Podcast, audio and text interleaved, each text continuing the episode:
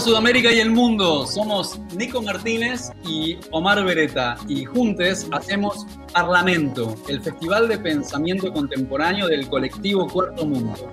Y llegamos a la cuarta mesa, ¿qué digo? Mesaza de este festival prácticamente imposible que le hace frente a la pandemia y resiste y da pelea.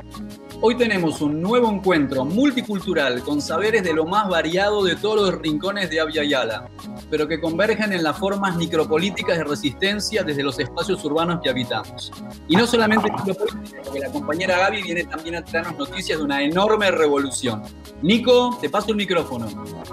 Hola a todos compañeros, avanzamos con el cuarto encuentro del Parlamento, la, cuarta mesa, eh, y empezamos un poquito a comentar sobre esto que es lo que, a lo que llamamos resistencias urbanas, ¿no? La ciudad, que es un espacio medio perdido y flotante. Es, las historias de lucha están repletas de referencias y protagonismos campesinos, indígenas, periféricos, etc. Y en el medio está la ciudad, como una especie de escudo protector del corazón del capital. Cada vez más y más el avance de las políticas extractivistas y ecocidas con la aplicación de agrotóxicos venenosos expulsan de los campos a sus verdaderos dueños, les que las trabajan. Así como los agrotóxicos, el odio o la falta de oportunidades hacen de la ciudad un mapa de tesoros y promesas para miembros de la comunidad sexogénero disidente. La ciudad y nosotros, nosotros y la ciudad, ese vínculo tóxico. ¿Qué hacer desde nuestros púlpitos de metal? Nos quedamos, nos movemos, miramos el abismo de concreto y el abismo nos mira a nosotros. Bienvenidos a Resistencias Urbanas, volumen 2, un nuevo encuentro de Parlamento Hoy vamos a discutir cómo combatir el capitalismo patriarcal desde el activismo y la perspectiva de género. Las invitadas de esta noche son Gaby Schwartzman, de Paraguay, politóloga, fundadora de Cuñapurendá, parte del equipo de la red agroecológica y del colectivo solidaridad con Kurdistán en Paraguay. También estamos con Romy Soto Mendieta, ella es peruana, pero está ahora mismo en Buenos Aires diseñadora de indumentaria y arquitecta, ganadora del primer Festival de Moda de Arequipa y especializada en diseño indumentaria, moda y género. Y también la marica hermosa Leo de Sosa de Uruguay, activista artista visual sudaca, inmerso en el arte marica queer, cofundador de la Contracultural, curador y coordinador artístico de la Semana de Arte Trans, que está nos está reportando desde la marcha que ahora mismo está haciendo en Montevideo, la marcha del orgullo, es la primera durante esta gestión de gobierno de derecha por el que está ahora transitando en Uruguay. ¿Cómo estás, Romy hermosa? ¿Qué tal? Aquí bien, desde el futuro. me desde el futuro. ¿Y vos, Gaby, cómo andás? Tanto tiempo, hace rato, con Gaby fue uno de los primeros podcasts que armamos. ¿Cuántos? Ya dos años casi. Feliz de verles, eh, feliz de conocerte, Romy, y bueno, feliz de compartir este, este espacio.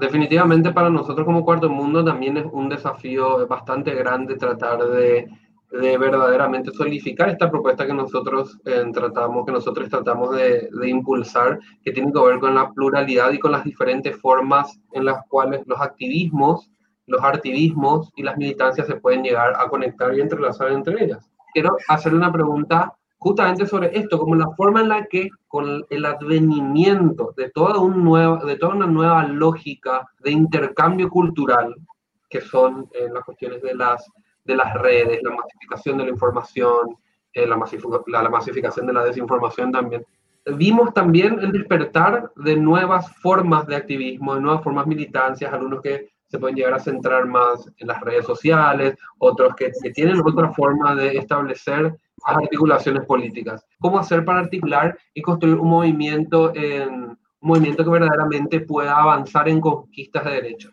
¿Cómo articular, cómo articular toda la, la gran diversidad de, de expresiones eh, de lucha feministas o de lucha de mujeres, ¿verdad? En, en lo urbano, refiriéndonos al, ámbito estrictamente urbano y al de las resistencias urbanas.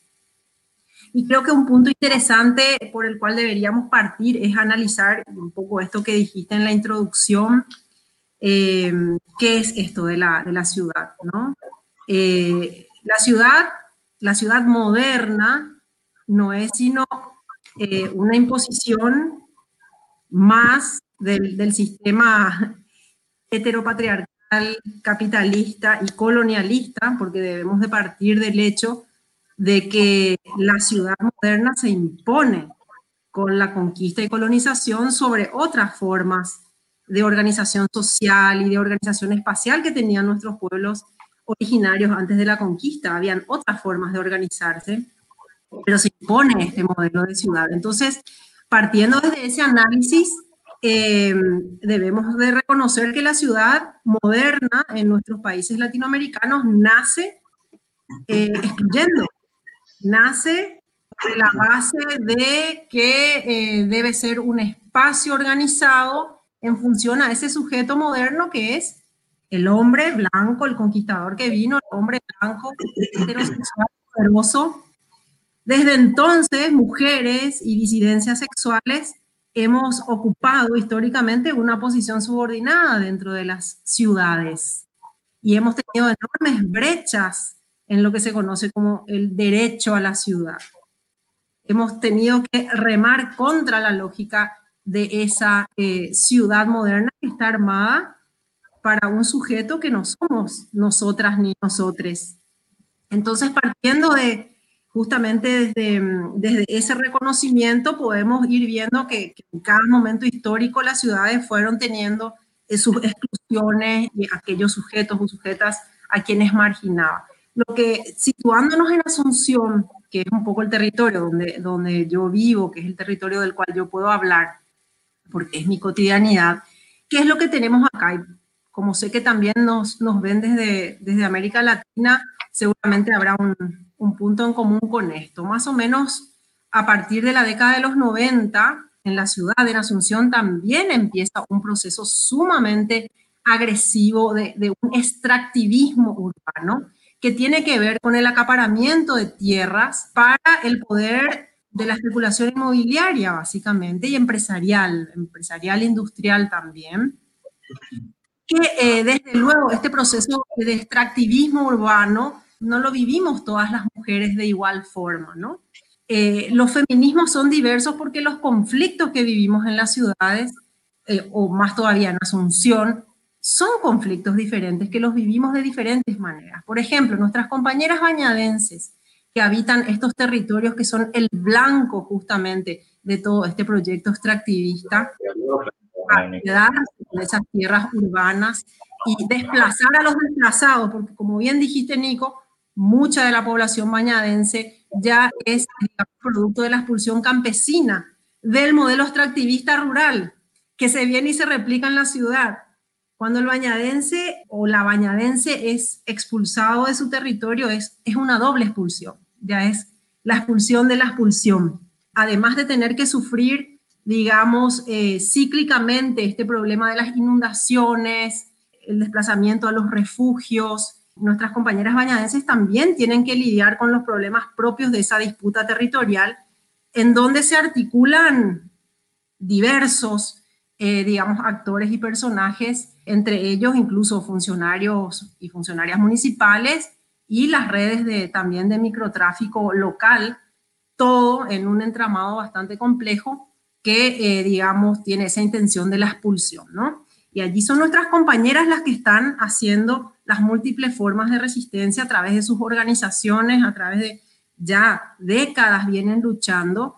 Eh, y esa no es la vivencia de otras mujeres de Asunción, pero que también desarrollan eh, feminismos que están contribuyendo a visibilizar un montón de cosas, ¿verdad? ¿Qué más podemos ver en Asunción? Podemos ver feministas que están en los movimientos estudiantiles, universitarias, que están denunciando el acoso, que están denunciando las diferentes violencias, eh, tenemos compañeras que, que, son abogadas, que son comunicadoras, que son profesionales de la salud mental, que están construyendo abordajes feministas, en fin, tenemos un montón, una, una gran diversidad realmente de otros feminismos que viven las exclusiones de la ciudad de otra manera y aportan desde lo que tienen y desde la posición en la que están.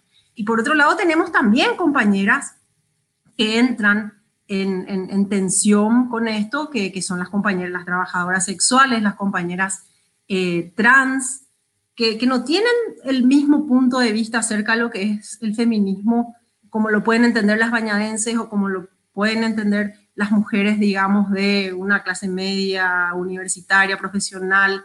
Entonces, claro que hay tensiones en las resistencias urbanas y en los feminismos urbanos, en Asunción. Claro que hay tensiones porque son tensiones derivadas de las diferentes posiciones que ocupamos las mujeres y las disidencias en esta trama urbana. Entonces hay feminismos que, que interpelan, feminismos que podríamos decir más populares, que interpelan a estos otros feminismos más liberales o más institucionales en el sentido de esa lucha por la igualdad de derechos, pero sin incorporar en las reivindicaciones eh, esos cambios estructurales que son necesarios, la, justa redistribución de la tierra urbana, el acceso a la vivienda, el acceso a los servicios básicos en la ciudad, los espacios seguros, libres de violencia en la ciudad. Eh, existen esas tensiones. Eh, no obstante, esto se articula. Esto se articula, toda esta gran diversidad y estas posiciones a veces tensas o hasta en conflicto, porque a veces hay conflicto también entre los diversos feminismos, de alguna manera igual se, se, articulan, porque no podemos negar esa creciente potencia de presencia feminista en el espacio urbano asunceno, desde por lo menos hace unos tres o cuatro años, que, que la presencia feminista en las calles es muy potente es una presencia que nadie puede obviar y es una fuerza social que hoy por hoy moviliza mucho más que otros sectores que históricamente eran los que movilizaban. Entonces, algo pasa. Quiere decir que hay capacidad de, articularse, que hay capacidad finalmente de copar las calles, de copar las calles un 25N, un 8M, o de copar las calles eh, pidiendo una ley de ollas populares o pidiendo que se juzgue a un abusador sexual, a un cura abusador o a un, a un docente de una universidad acosador, eh, ahí se articula. O sea, hay una fuerte presencia. Y entonces, ¿cómo esto se da? Es como, como una pregunta interesante que hacerse porque quizás hay mucho ahí, ¿no? Que, que, que podamos, que podamos ver. Y las, o sea, las categorías eh, políticas que venimos manejando hasta el momento para tratar de entender cómo surge esa fuerza, esa potencia del feminismo urbano en estos últimos años en Asunción, nos quedamos cortos con estas categorías tradicionales que simplemente analizan como el tema de liderazgos, que simplemente analizan como eh, los espacios que ocupan las mujeres en, en, las diferentes eh, instituciones. Nos quedamos cortos con eso, porque en realidad lo que yo al menos vengo observando es que esa gran potencia feminista que copa las calles hoy en la ciudad viene de algo muy, muy, muy subterráneo. Viene justamente de, una forma de moverse casi que eh, invisible. Tenemos redes para todo, redes que no las ve el heteropatriarcado, que no las ve la ciudad, redes invisibles, subterráneas, canales subterráneos por donde nos movemos y que estamos en permanente movilización. No solo es el 8M y el 25N, esa es la parte vistosa, superficial, externa. Durante todo el tiempo, durante todo el año, a una compañera le pasa algo, estamos agarrando el teléfono, nos contactamos, movemos una red que necesita, se le apoya, eh, eh, cuando son problemas de salud, problemas económicos, problemas de violencia, permanentemente no dejamos de estar conectadas en esas redes casi que subterráneas que definitivamente en algunos momentos surgen a la superficie y hacen estos grandes hitos de movilización. Entonces ahí em, me gustaría como compartir una categoría que, que, bueno, que si bien eh, la crearon estos, los filósofos de Luz, de Luz y Guattari, dos filósofos franceses, es un concepto que vienen apropiándose las, las feministas latinoamericanas para explicar un poco justamente cuál es esa forma de moverse de los feminismos, y es este concepto del rizoma. ¿Qué es el rizoma? El rizoma es una, es una forma, es una, una morfología, es de, la, es de la biología de las plantas, es una forma que tienen las plantas, que es esta ramita subterránea que va echando raíces. No sé si conocen. Em, que tienen como, va creciendo la rama de manera horizontal, va echando raíces, pero cada tanto va sacando también eh, tallos a la superficie. El rizoma entonces es rama, es raíz, es tallo, se mueve subterráneamente, se mueve hacia la superficie. Pero lo más interesante del, rizoma, colocan estos filósofos que desarrollaron este concepto en, una obra que justamente se llama Capitalismo y Esquizofrenia, es eh, que la forma de evolucionar del rizoma es su capacidad de conectividad. Es una máquina de conectar, de estar conectándose permanentemente. Y cualquier punto del rizoma es capaz de conectarse con cualquier otro punto del rizoma. No hay eh, un antes y un después, siempre es como en el medio de. No hay jerarquía, no hay duplicación.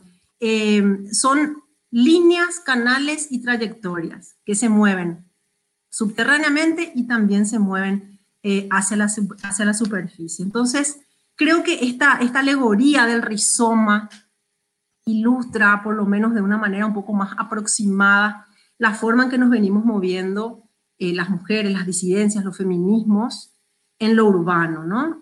Eh, no toda la militancia feminista está a la luz. Nos movemos mucho en este código subterráneo, en estos canales, estas raíces que tenemos subterráneamente. Y creo que esa es una, una gran fortaleza, ¿no? Esa es una gran fortaleza que nos permite asomar ese tallo y mostrar esos brotes cada tanto como, como justamente la potencialidad de lo que está oculto o de lo, que está bajo tierra, ¿no? Para redondear esta pregunta que me hiciste, yo anoté la vez pasada una, una frase justamente de ellos dos, donde ellos comparaban justamente la morfología del árbol con la morfología del rizoma. El árbol que es una estructura mucho más, más vertical, ¿verdad? Más, más jerarquizada. Dice, estamos cansados del árbol. No debemos seguir creyendo en los árboles, en las raíces y en las raicillas. Nos han hecho sufrir demasiado. Toda la, cultura arborescente está basada en ellos, desde la biología hasta la lingüística. No hay nada más bello, más amoroso, más político que los tallos subterráneos y las raíces aéreas. La adventicia, esa raíz que se desarrolla fuera de su lugar, y el rizoma. Así que bueno, por ahí pensemos las resistencias feministas como rizomas. Recién hablabas de la lógica de una ciudad que no nos incluye y es increíble cómo cambiaron las cosas porque por mucho tiempo venir a la ciudad era el lugar que nos daba refugio a las disidencias, ¿no? Yo recuerdo hace 10 años en Argentina, en el debate de matrimonio igualitario, que la senadora por eh, la provincia de Entre Ríos le dedicó su voto a todos los hijos, hijas e hijas de su provincia que habían tenido que exiliarse a Buenos Aires o a La Plata eh, esa diáspora, digamos, de disidencia, que no podían vivir en sus provincias porque no los recibía. Y ahora, lo que vos bien señalás, Gaby, este extractivismo urbano, desplaza a los desplazados, ¿no? A las desplazadas. Incluso es como que esto se va poniendo, como que se va agravando, como que nos van arrinconando. Yo ahora le quiero preguntar respecto a esto a Romy, que fuera del aire hablamos alguna vez sobre la batalla que la batalla se da en las palabras, ¿no? Esto es un concepto que nuestros amigos, nuestros amigues de Muy Guaso, Cochabamba, siempre nos lo recuerdan. Romy, vos escribís sobre identidad, género y moda, vos reflexionás sobre el, no binarismo y la transición. Recién tomando palabras de Gaby, hemos hablado sobre el concepto subordinado que a veces el no binarismo puede tener en el lenguaje cotidiano. ¿Cómo ves la resistencia desde las disidencias en el campo de las palabras? ¿Cómo se expresa? Hola, ¿cómo están? Me siento en un momento muy futurista, como que vengo de otro lado. Me gusta esa sensación de sentirme extranjera siempre. y ahora me siento muy extranjera en este mismo entorno virtual, que de hecho es muy muy cercano para mí la virtualidad. Creo que es un espacio donde eh, me ha permitido explorar muchas cosas, al igual que otras personas disidentes como yo. Bueno, lo que dices del lenguaje me parece muy interesante porque, bueno, el punto de partida del lenguaje, usualmente con el tema de las identidades que escapan a lo binario, siempre se habla de los pronombres, ¿no? Por ejemplo, de la importancia de elegir tus pronombres y que sean respetados por las demás personas. Por ejemplo, yo recientemente cambié mis pronombres de masculinos a femeninos, se podría decir, si bien durante bastante tiempo estuve también utilizando pronombres neutros, pero ahora me siento más cómoda con, con pronombres femeninos. Y entonces esa determinación mía, esa decisión que tomo y que debería ser respetada por los demás, me lleva a un montón de me lleva a notar eh, cómo mi identidad puede ser invisibilizada constantemente si, por ejemplo, estoy con un amigo varón y nos hablan en masculino a ambos. Y parece como algo muy sutil, pero ahora lo percibo un montón porque, porque noto cómo, cómo se da esa vuelta. Si hay una masculinidad cerca a mí, inmediatamente voy a ser asociada al grupo de masculinidades. Y parece algo tan naturalizado pero que es lo que ha llevado a invisibilizar a todas las identidades desde el lenguaje, ¿no? Y lo mismo pasa en lo académico, ¿no? ¿Qué pasa si yo comienzo a escribir textos en los que voy a hablar de personas no binarias, artistas no binarias, no binarias? Es lógico que cuando escriba tenga que escribir con pronombres neutros porque son sus pronombres, porque tiene que haber ese respeto a la identidad de la persona que se enuncia de tal o cual manera, ¿no? El compañero Leo eh, lo tenemos directamente desde la ciudad de Montevideo. Estamos en la marcha de por la diversidad en la Plaza Libertad de Montevideo con la consigna Orgullo es luchar. Le pedimos estudios centrales que nos enlace directamente, que lo tenemos en vivo el compañero Leo. Vamos a, vamos a verlo. Hola compañeros, está llegando la marcha al Palacio Legislativo. Acabamos de pasar por un frente de los familiares de desaparecidos en dictadura que nos esperaban de los dos lados de la calle. Fue sumamente emotivo. Esta marcha, el lema de esta marcha es Orgullo es luchar y realmente es, no es una fiesta, sino que es una conmemoración. Realmente es un grito de lucha y esperanza y ver a toda esta gente marchando con orgullo es algo que nos tiene emocionados hasta las lágrimas. Así que les mando un saludo, va a ser muy difícil que me conecte, eh, hay muy poca conexión y nada, y esto tiene, tenemos un rato más de marcha y se viene la proclama, así que les mando un abrazo grande, eh, les quiero mucho y nada, orgullo es luchar. Salud compañeros. Orgullo es luchar, nos dice el compañero, que definitivamente es algo que nosotros estamos tratando de agitar bastante, de tener constantemente consciente en torno a los diferentes espacios en disputa y los diferentes espacios desde donde podemos, como que constantemente vemos dentro de la lucha de tanto los feminismos como las disidencias, como las izquierdas, los, en todos los, los sectores más eh, como que críticos al poder hegemónico, que hay como que una bajada de línea, no, esto es, es por acá, es por donde hay que ir, por acá es por donde hay que ir, y está como que esa, esa, esa cuestión tan de encuentros, tan de, en, de tratar de medir el activismo, la militancia de todas las personas y desde dónde, desde dónde nos toca, ¿no? Porque con Gaby nosotros tenemos muchísimas conversaciones en torno a, y en especial en el podcast, eh, chicas, aprovecho para tirar el chivo y, y sugerirles el podcast, ¿verdad?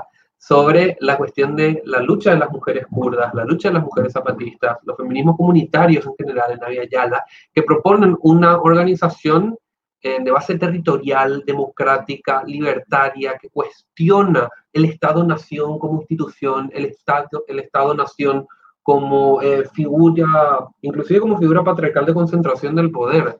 Pero pasó que en estos últimos meses llegó la pandemia y nos confinó dentro de estas fronteras eh, delimitadas colonialmente.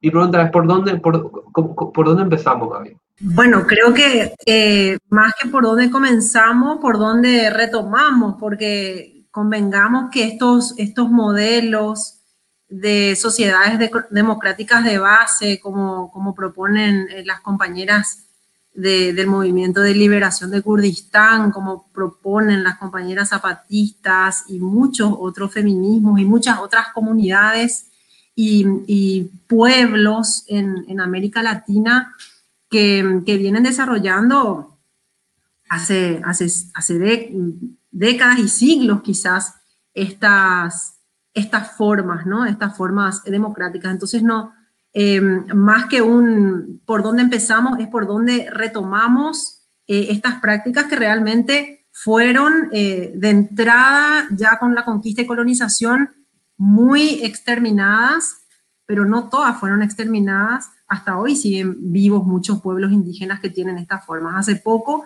acá en Paraguay, eh, la mitad del Paraguay se enteró que existe un pueblo Paita Uterá que es fuertísimo, que salió en la búsqueda de un hermano suyo eh, secuestrado y, y, todo el mundo era como la gran novedad. Y hace cuántos siglos están los Paita Uterá eh, organizados con sus formas y con, su, con sus formas democráticas.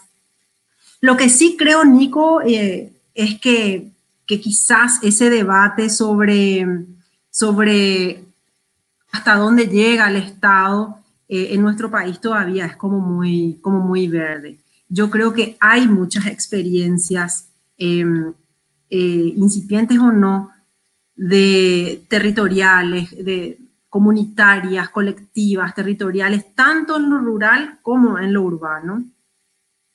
Pero em, no sé hasta dónde es un debate que, eh, que, toma la sociedad paraguaya, como lo ha sido, por ejemplo, en Bolivia, en Ecuador, en, otras, en, otras sociedades donde este tema de lo plurinacional se, se impuso eh, con bastante, digamos, debate social, incluso empujó a, al diseño de nuevas constituciones, que éstas hayan servido no, ese ya, digamos, es otro debate, pero que fueron moviendo esos imaginarios y que fueron colocando otra vez en la palestra o en el centro de la discusión que pueden existir otras formas eh, de organización.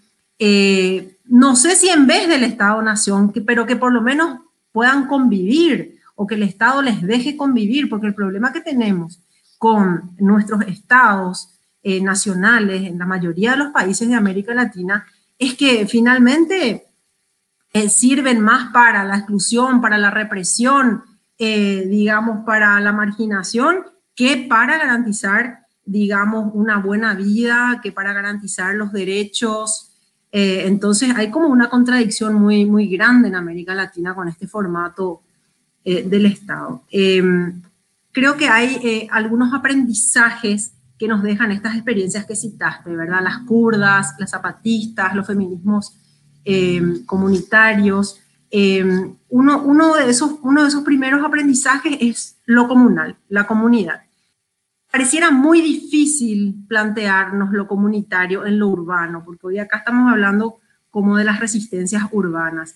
Sin embargo, eh, existen, existen, estas, existen numerosísimas comunidades en lo urbano y que se están organizando. Hay que darle ese, ese valor, ¿no? Hay que volver a dar ese valor. Es muy difícil en la ciudad porque es ciertamente donde se concentra esa filosofía de vida individualista, consumista, muy capitalista.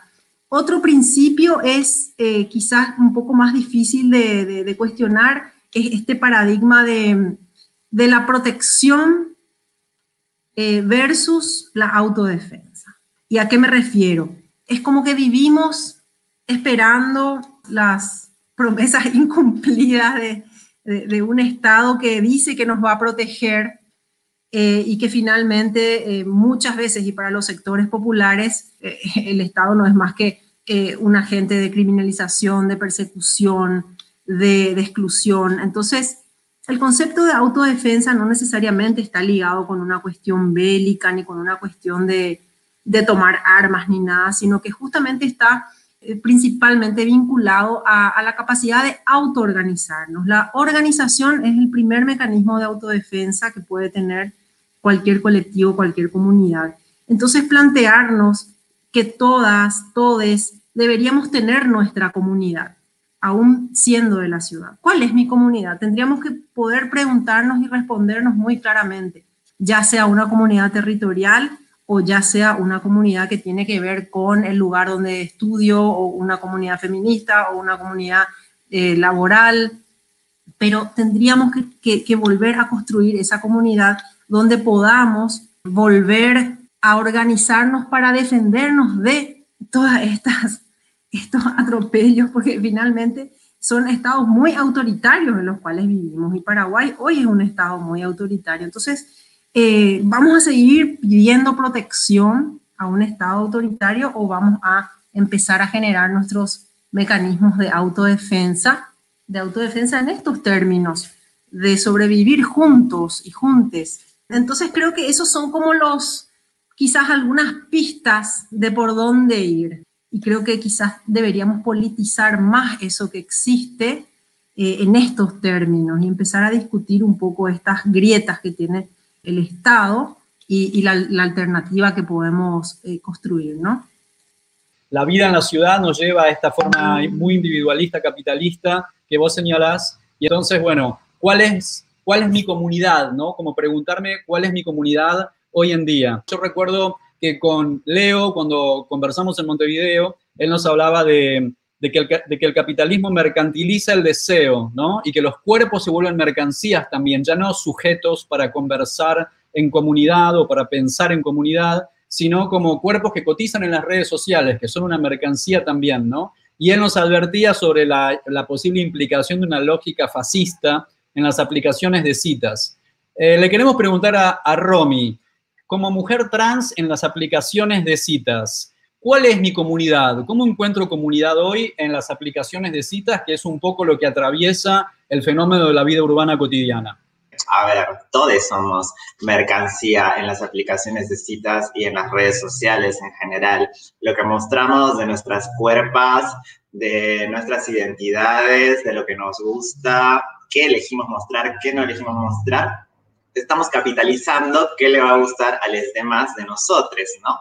Incluso de qué manera nos fotografiamos, qué, qué fotografiamos. Justo estaba pensando en esto de la comunidad, ¿no? Hoy nos encontramos bastante individualizados por el contexto de la pandemia. Y para mí esto de la individualización o de la, de la distancia social en realidad tiene una cosa bastante positiva. Yo pienso que para poder autopercibirte, para poder descubrir cuál es tu identidad, quién eres, a qué estás alineado, pues de hecho tienes que tomar cierta distancia social. Y hay muchas formas de tomar distancia social, no solamente la pandemia, migrar, renunciar a un trabajo, terminar una relación amorosa, cambiar de carrera. Son muchas maneras de tomar distancia social de un entorno en el, que el que te encontrabas, que quizás había disconfort, y preguntarte, bueno, ¿quién soy?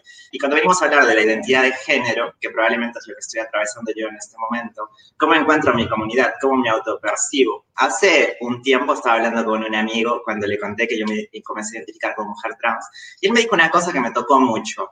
que me dijo, yo pienso que yo no nací maricón ni me hice maricón, sino que me hicieron maricón. En el sentido de que fue un otro, un otro, que le dijo maricón, señaló con el dedo y dijo maricón a tu forma de comportarte, a tu forma de moverte, a tu forma de actuar. Como probablemente también me pasó a mí, no sé, desde los siete años, alguien me dijo maricón en el colegio y me puso al pie para que me cayera al suelo. Pero entonces pasan los años y digo, esa etiqueta que me pusieron, que está buenísimo, que las maricas la hayan reinventado, se hayan apropiado esa etiqueta, se hayan empoderado con esa etiqueta. Pero me pongo a pensar, ¿es realmente esa mi etiqueta? ¿Es realmente ese el cartel que sostengo yo? ¿Es realmente la comunidad de la que formo parte? Y ahí viene el momento en el que necesitas tomar cierta distancia social y preguntarte realmente cuál es tu identidad, ¿no?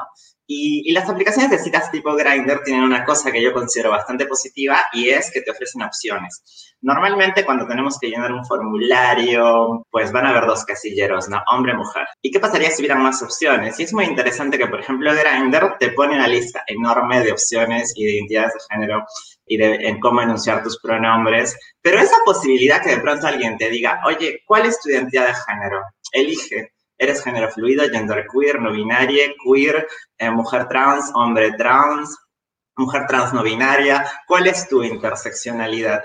Y ahí cuando descubres cuál es tu interseccionalidad es que vas a poder descubrir de qué, de qué comunidad formas parte, de qué lugar hablas a los demás y entender, sí, obviamente somos una comunidad muy diversa, LGBTIQ+, pero tenemos que entender desde qué lugar estamos hablando y qué interseccionalidad nos está atravesando y qué voces no se están escuchando, ¿no? ¿Cuáles son las que siempre hablan? ¿Cuáles son de las que tenemos más información? ¿Y cuáles son de las que tenemos menos información y por qué? Me desvié un poco del tema de, de la mercancía porque me parece que nos atraviesa todo eso. O sea, no importa tu orientación sexual o identidad de género, eres una mercancía en redes sociales que hoy por hoy se mide solo visualmente porque en tu perfil de Instagram, de Grindr, de Tinder, de Facebook, las personas no te pueden oler, por ahí te pueden escuchar algunas veces, hay gente a la que probablemente no le escucharon jamás. Entonces, todo es visual y, y es sesgado.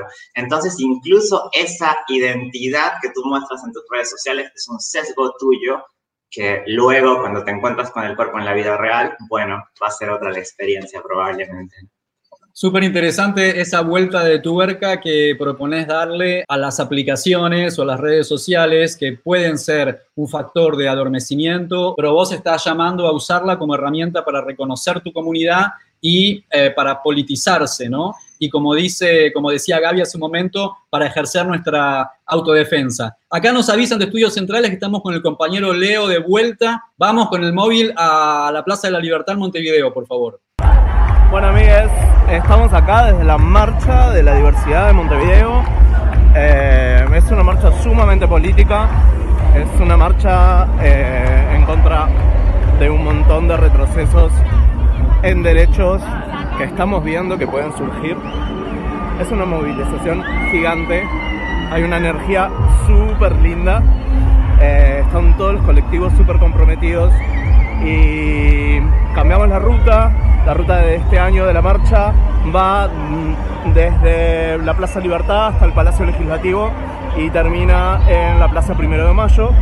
Eh, nada, es increíble lo que estamos viviendo y lo que está pasando es realmente activismo en la ciudad.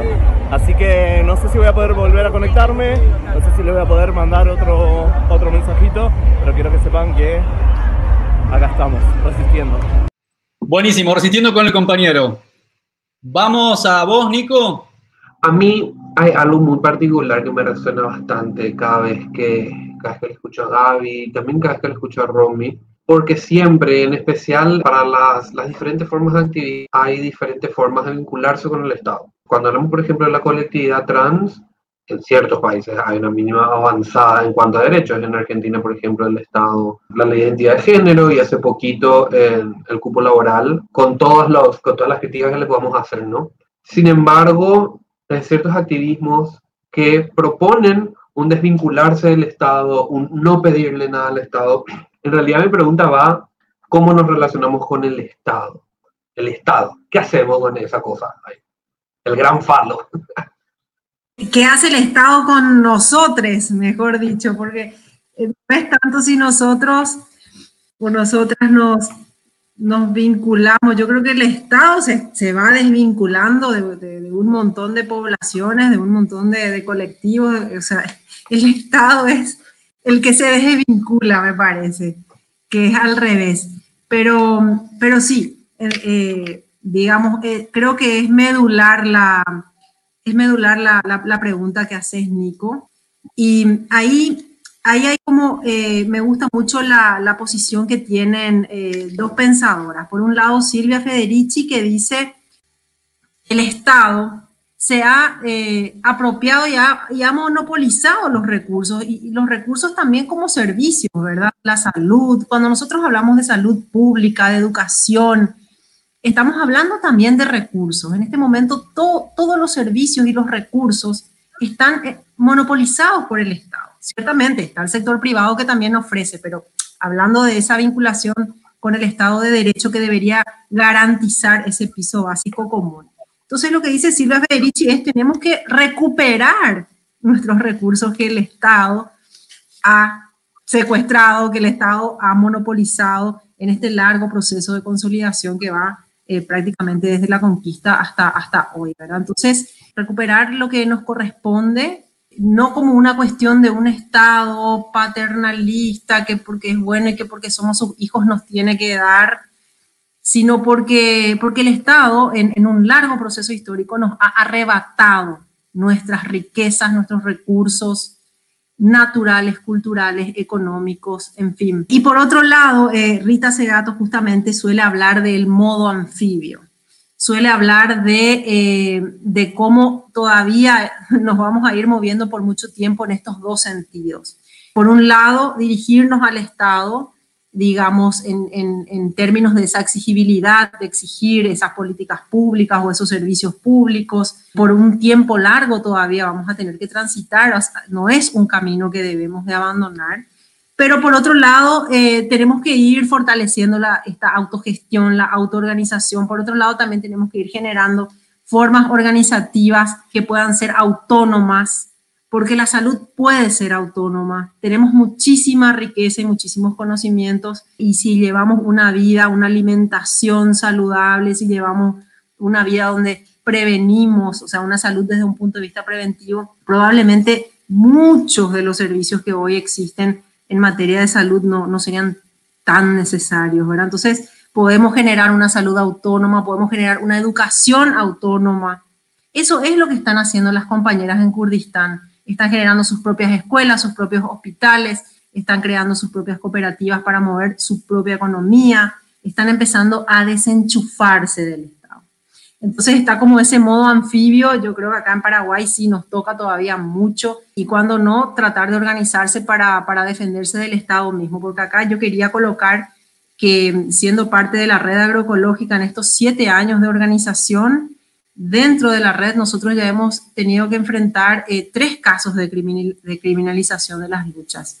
Por un lado, eh, nuestros compañeros de la comunidad de, Altos, que están en lucha por la tierra, que tuvieron un feroz eh, juicio, un problema judicial de años, porque los querían desalojar y todas sus comunidades, y como red lo, estuvimos involucrados en eso. Tuvimos un caso de criminalización por autocultivo de cannabis medicinal y tuvimos otro, otro caso de criminalización de, justamente nuestro compañero Ezequiel, que bueno, muy lastimosamente falleció hace poco, un compañero del bañado, que, también fue criminalizado en un contexto de las inundaciones el, el, año pasado. Entonces, por decirte, en una pequeña organización como somos, hemos tenido tres casos de, de, criminalización y ni qué hablar con estos últimos sucesos de la manifestación frente al Panteón, que prácticamente eh, muchas de nuestras compañeras fueron fichadas y casi que tenían amenazas de imputación por ir a protestar por la ejecución extrajudicial de estas dos niñas supuestas eh, eh, guerrilleras, ¿no?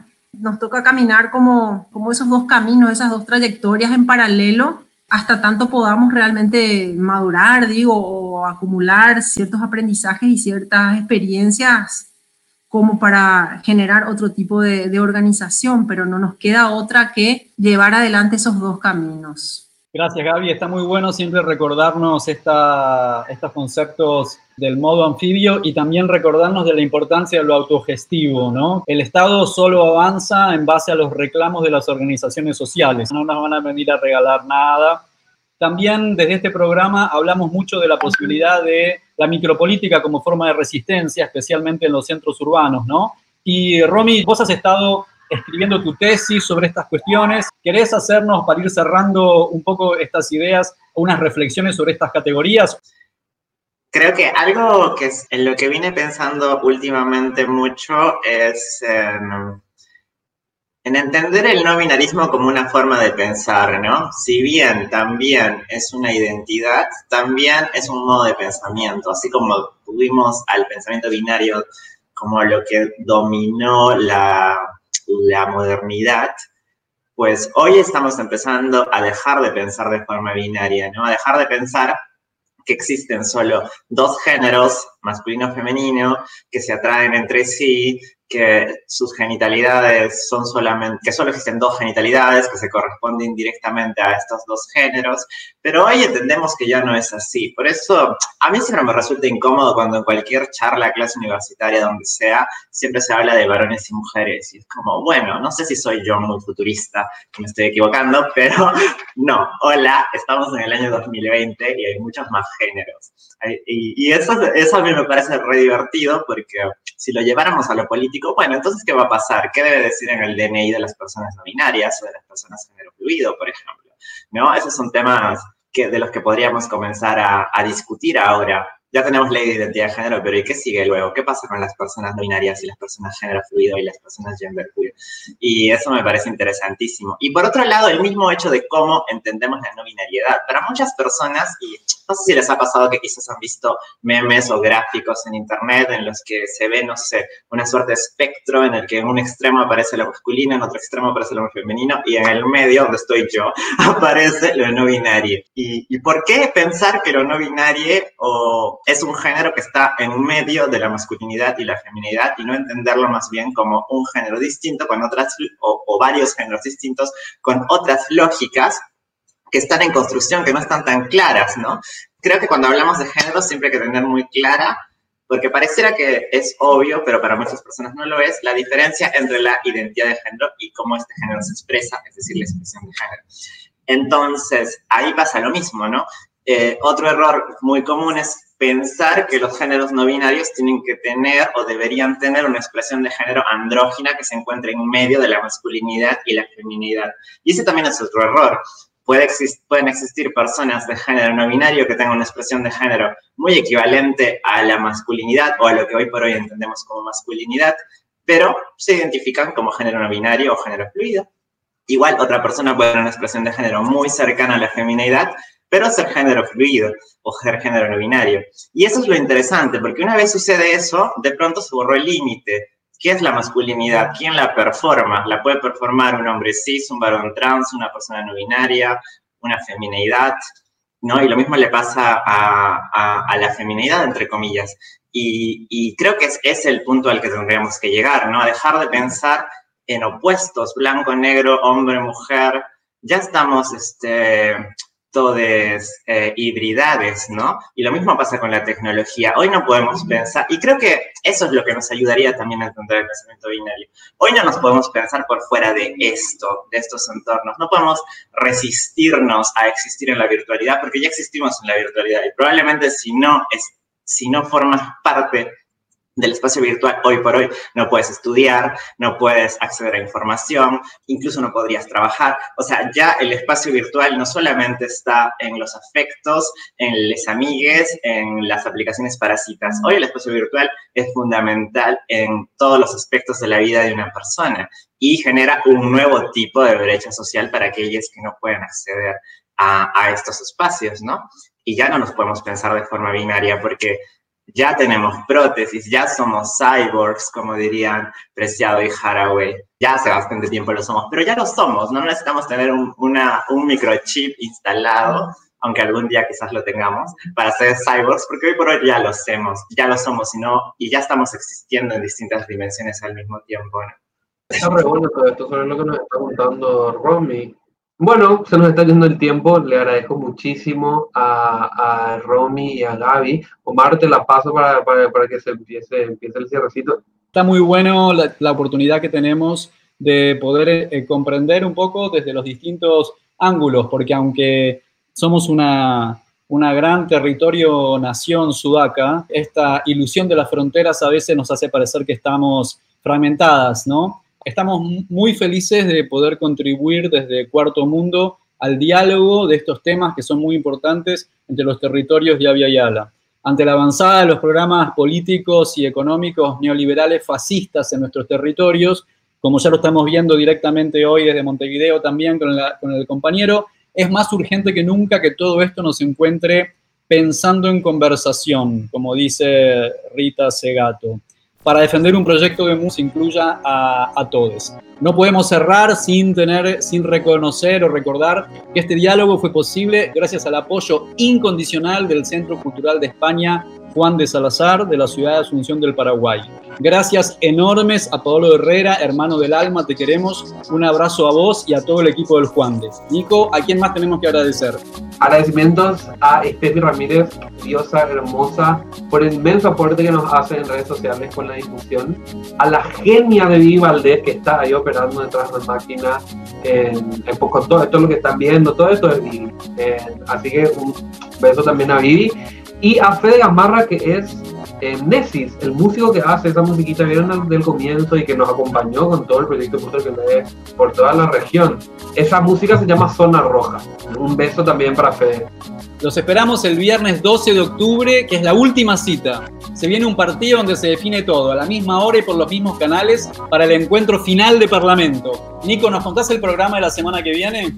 Les vamos a presentar Persona 9, que es una conferencia performática en línea con Rose Colman, eh, acá de Paraguay, Rose, muy también, Melissa Gessi de Perú, una poeta bomba en las dos diosas supremas del firmamento sudaca. Y como si esto fuera poco, con la dirección del multipremiado David Amado de Paraguay. Les quiero eh, despedir también a Gaby y a Romy. Muchísimas gracias, lastimosamente con Leo, con toda la cuestión de que más vale que esté ahí presente. Les quiero, eh, les quiero agradecer muchísimo a Gaby y a Romy que siempre nos acompañan, siempre tienen la mejor. Un beso enorme, Romy, Omar, Nico, un gran abrazo y espero pronto poder vernos, abrazarnos eh, fuera de esta virtualidad. Bueno, muchas gracias por haberme invitado. Ustedes saben que tengo mucho cariño al espacio de Butel que lee, donde he aprendido mucho, conocido a mucha gente muy interesante. Bueno, gracias a mi amigo Joel que me ayudó a armar mi escenografía futurista. Y nada, muchas gracias por dar este espacio para discutir estos temas tan lindos. Bueno, Nico, tenés que avisar que vamos a terminar. Ah, ok, ok, ok. Ahora sí, ahora sí, vamos a terminar, vamos a terminar. Para Sudamérica y el mundo, Educación sexual integral y laica. Hasta la próxima. hasta la próxima.